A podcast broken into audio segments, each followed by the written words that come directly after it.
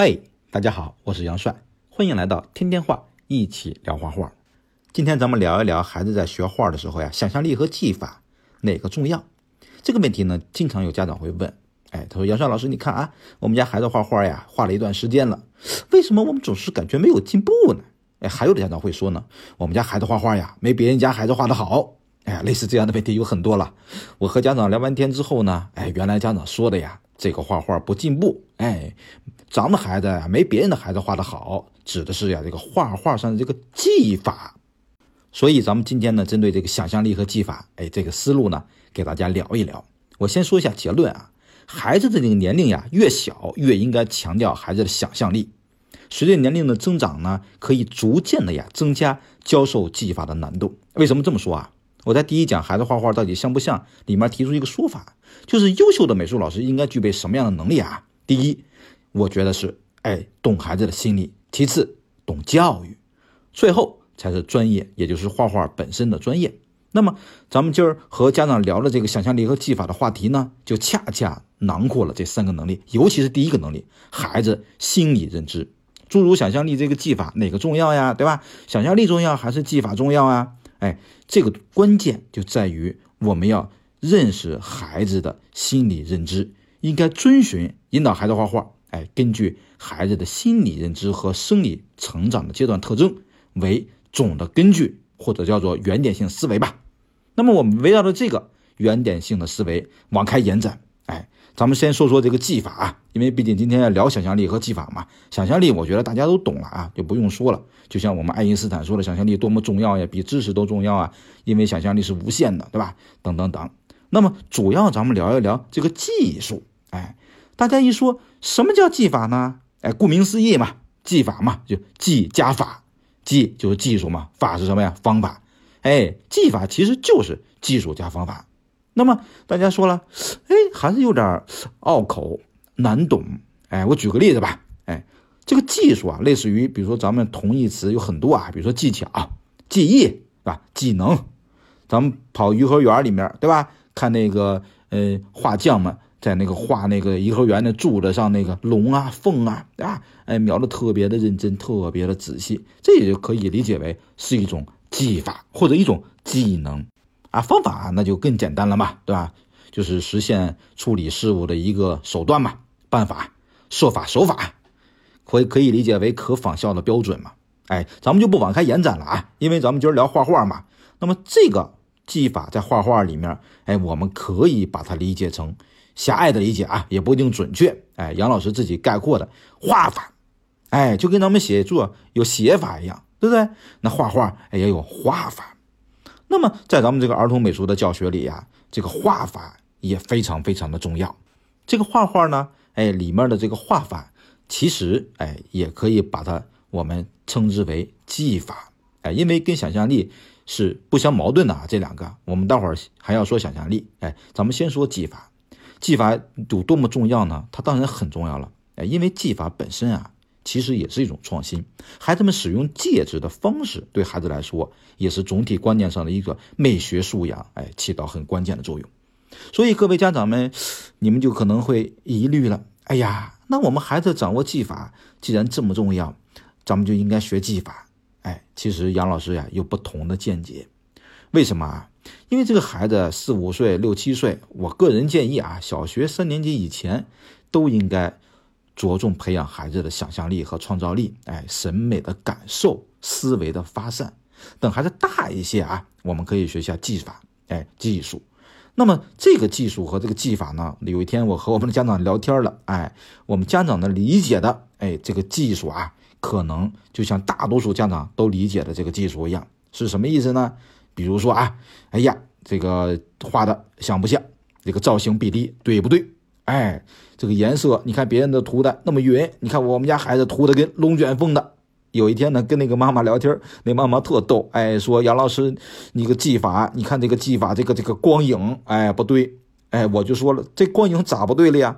啊，他说，你看啊，这个素描，哎，他还给我讲了啊，这个家长又懂美术啊，他说这个素描里面这个黑白灰啊，五大调的。哎，等等等，说了一堆，说我们家这孩子，你看画一罐子，这排线排的都不整齐。哎呀，你看人家孩子排的多光溜呀，一根儿一根儿一根儿的，距离都是相等的。你看我们家孩子黑了巴秃画一大遍，哎，当时我们就乐了，你知道吧？我当时就跟这妈妈说啊，我说家长你好，哎，这个我们在美术史上曾经有一个特别有名的人啊，叫罗马尼亚·博巴，哎，他曾经说什么呢？画素描呀，是从我们看不见的东西开始，而以看得见的东西结束。所以素描本身呀，它是一个特别真正观察力和表现内心的一种非常震撼的艺术啊，可不是那么的浅显。哎，你说这罐子上画的排线，这光影，哎，多么整齐，这直线直不直？哎，难道这就是技法吗？哎，可能啊，很多家长啊，我相信听我音频的家长也会，哎，多多少少呀，对这个技法有一点点这样的理解。其实技法的概念非常的宽泛，包括材料上的探索，对吧？创新应用啊。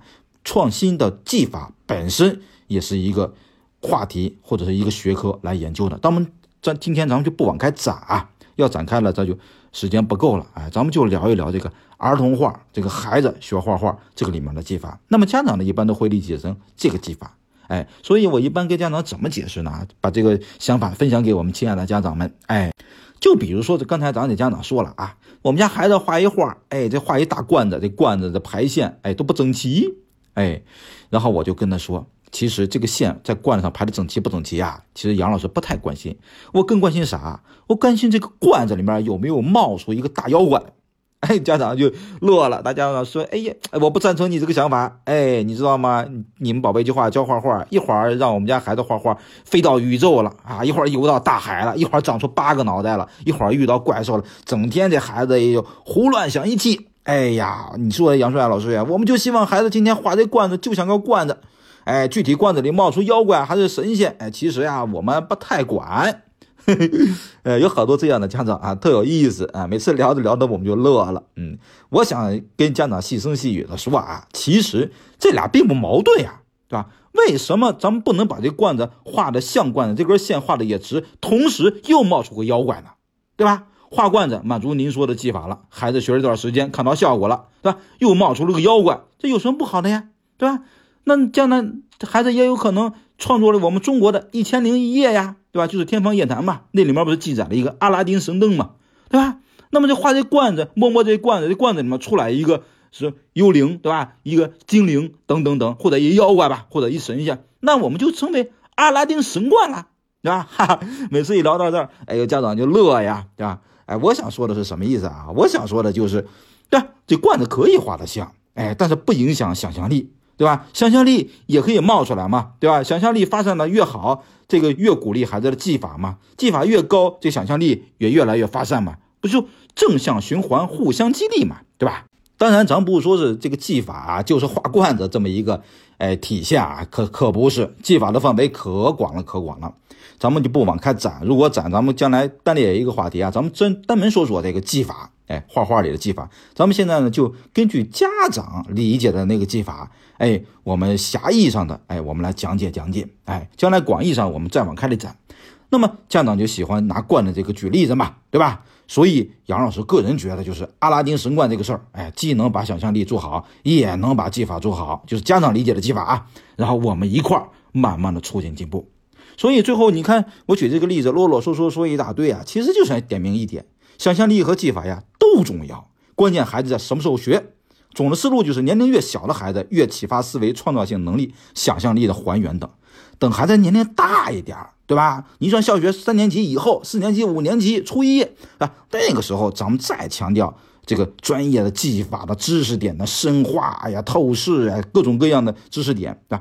但是要有一个过程吧。哎，当然这需要老师的综合素质了啊，因为教学本身就是个艺术嘛，你引导过了有点拔苗助长，对吧？你引导了不够，哎，又突然觉得这画吧有点幼稚简单，对吧？五六年级的画的画跟个幼儿园似的，哎，你要是个幼儿园画画，跟一个五六年级那么成熟小大人也不好，所以杨老师觉得真的是一种拿捏呀，对吧？想象力和技法都重要，关键在什么样的阶段学哪个，这个。更科学。好了，咱们今天呢，哎，就到此结束了。下节课我们聊一聊孩子为什么在某一个阶段老画一样的东西。哎，这个也挺有意思啊。为什么男孩老画火车，女孩老画公主？是不是？家长肯定喜欢听。哎，咱们下次聊一聊，好不好？再见。嗯。